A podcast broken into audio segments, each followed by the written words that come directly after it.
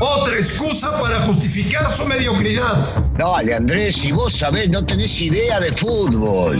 Footbox México, con André Marín y el ruso Brailovsky. Podcast exclusivo de Footbox.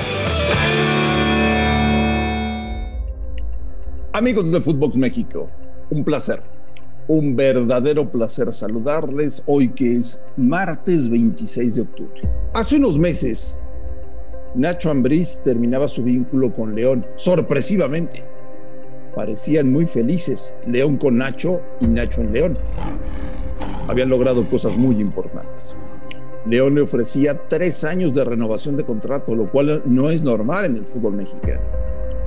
Y León no daba crédito que Nacho no quisiera renovar por tres años. ¿Por qué? Porque Nacho Ambriz la tenía clara. Quería triunfar fuera de México. Y tomó sus cosas y se fue. Se llevó solamente a uno de sus auxiliares, a Solano. Y se fueron a la segunda división de España y tomaron al Huesca, un equipo con un muy buen plantel para el nivel de la segunda división de España porque recién ha descendido. Y el objetivo de los directivos era muy claro, volver en el primer año a la primera división. Lamentablemente, el sueño duró 12 partidos y Nacho ha sido destituido. Señor Brailovsky, ¿cómo le va? Bien, ¿cómo andás, Andrés? Bien, todo, todo en todo tranquilo. Sin gustarme esta noticia, por supuesto, que no le debe gustar absolutamente a nadie, y menos a los que conocemos el fútbol que maneja, que maneja Nacho. Eh, es extraño, Andrés. Primero te voy a decir que los próximos tres partidos que va a jugar el equipo donde estaba Nacho son tres partidos en los papeles ganables, porque son de los tres equipos que están andando muy mal en esa liga. Y lo más importante es que un directivo que tuvimos la oportunidad de entrevistarlo nosotros nos dijo que conocía muy bien el fútbol que manejaba Nacho, que era un fútbol que, que salía jugando, que era pelota al pie, que era un fútbol atractivo, ofensivo, que atacaba en cualquier cancha, que jugaba igual de local que de visitante. Y todo esto parece una verdadera mentira, lo que nos dijo, porque en realidad no se lo defendió como se lo tenía que defender. Si bien es cierto, no ha, no ha triunfado, por supuesto que no le iba nada bien con lo poco que había hecho en estas 12 jornadas, hay una realidad. Ya se sabía qué clase de técnico buscaban, qué clase de técnico era Nacho. Y esto sorprende. Uno escucha, lee y se da cuenta que han eh, habido cánticos en contra de Nacho y sobre todo metiéndose más que nada con el tema de dónde nació.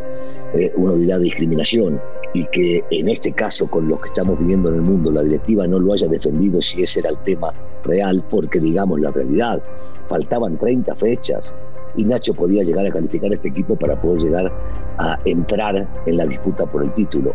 Entonces, sí, las palabras como son, no le fue bien a Nacho, claro que no le fue bien, pero le podía haber ido mejor si realmente lo defendían y lo cuidaban y sabían en los papeles qué clase de fútbol era el que ellos estaban buscando.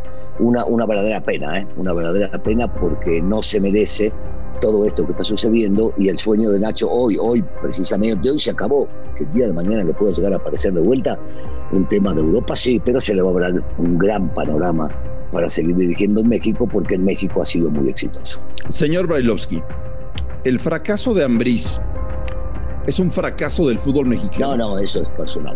Eso es pura y exclusivamente de Nacho, que era un tipo conocido, había trabajado con Javier durante mucho tiempo en varios, en varios lugares por allá, y es solamente de él. Es algo que él se propuso, es algo que buscó, es algo que él quiso, y es pura y exclusivamente un tema personal. Eh, así que no, no puedo involucrar en esto al todo el fútbol mexicano. A ver, eh, yo te venía platicando desde ayer que hemos tenido ejemplos de directores técnicos muy capacitados, directores técnicos que han salido campeones en el fútbol mexicano. Casos puntuales, Pedro Caixinha, el turco Mohamed y Nacho Ambriz. Tres ejemplos muy claros, Rosso. Caixinha salió campeón en México con Santos y después se fue a Escocia. Le fue muy mal. El turco Mohamed salió campeón en México con varios equipos, se fue a Celta de Vigo, le fue muy mal. Nacho Ambriz salió campeón en el fútbol mexicano con León, se fue a Huesca, le fue muy mal.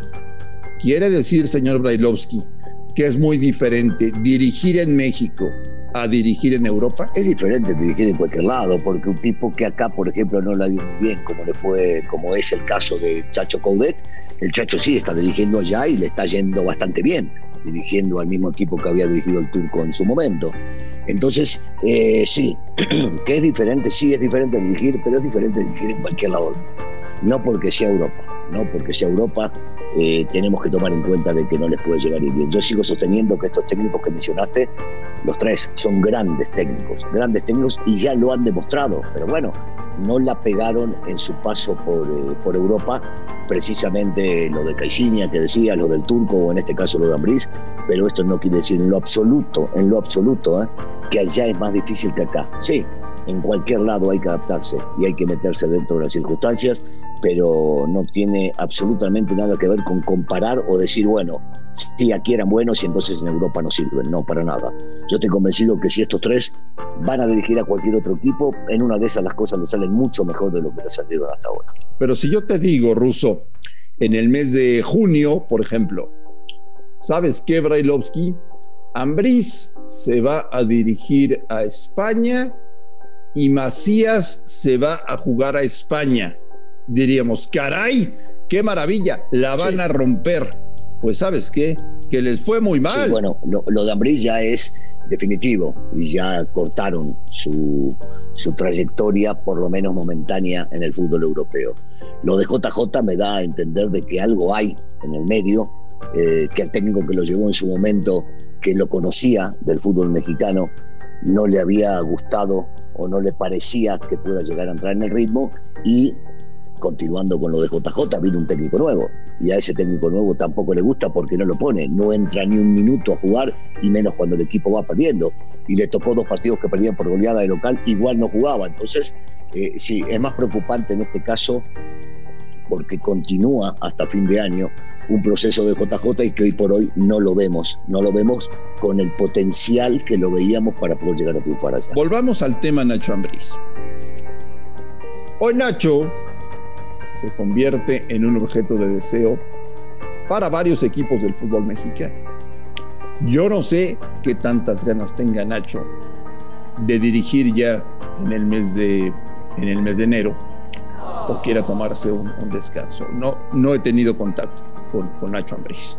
Eh, lo que sí, señor Brailovsky, es que, te lo voy a decir textual, ¿eh? si las cosas le salen mal al Monterrey, Nacho va a sonar. Y en Guadalajara, aunque ya fue técnico de Chivas en algún momento y le fue muy mal, era muy diferente el Nacho Ambriz, el joven Nacho Ambriz que tomó a Chivas, al Nacho Ambriz, hoy director técnico, pues me parece, si yo fuera a Mauri Vergara, hoy mismo estaría en contacto con Sí, porque hoy el que decide Nacho, su comisión, y ni el caso de Ricardo Peláez, ni el caso de el técnico que está hoy por hoy dirigiendo, que le llegaba muy cerquita al oído a, a Vergara, pueden llegar a influir en nada. Y por supuesto que es muy, pero muy atractivo. No sé, no sé el caso de Monterrey. Yo no creo que esto se vaya a quedar tan pronto como alguno puede llegar a suponer, a suponer si no ganan la final de la Conca Champions o no le va bien en la liguilla. Yo, yo creo que a Javier le van a dar un poquito más eh, de cuerda como para que siga entrenando allá, pero pasa a ser sumamente atractivo, sumamente eh, importante para, para cualquier equipo eh, el cambio. Si bien es cierto lo que decías, a Nacho no le fue bien en Chivas, hoy cambiaron las circunstancias, hoy cambió el modo y hoy Nacho está mucho más eh, maduro como para poder llegar a dirigir nuevamente a esta institución. Pero habrá que ver, habrá que ver qué piensan los dirigentes y dónde están parados y lo más importante, a ver si Nacho no se quiere quedar allá picando piedra y esperando que aparezca alguna oportunidad. No es tan fácil, Ruso, quedarte no. quedarte vivir en, en España y, y, hacer lobbying y decirle al representante búscame opciones. No, no es tan sencillo, ¿eh? no es tan fácil. Estoy de acuerdo.